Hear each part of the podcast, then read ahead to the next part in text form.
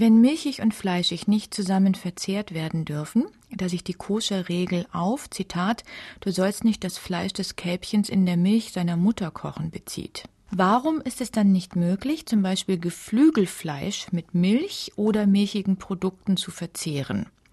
Geflügel und Milch sind ja nie und waren nie eines Ursprungs.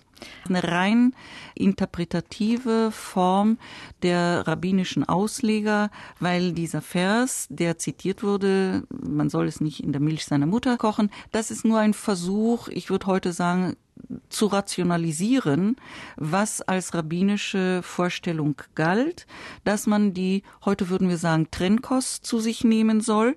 Und dafür wurde ein Beleg gesucht.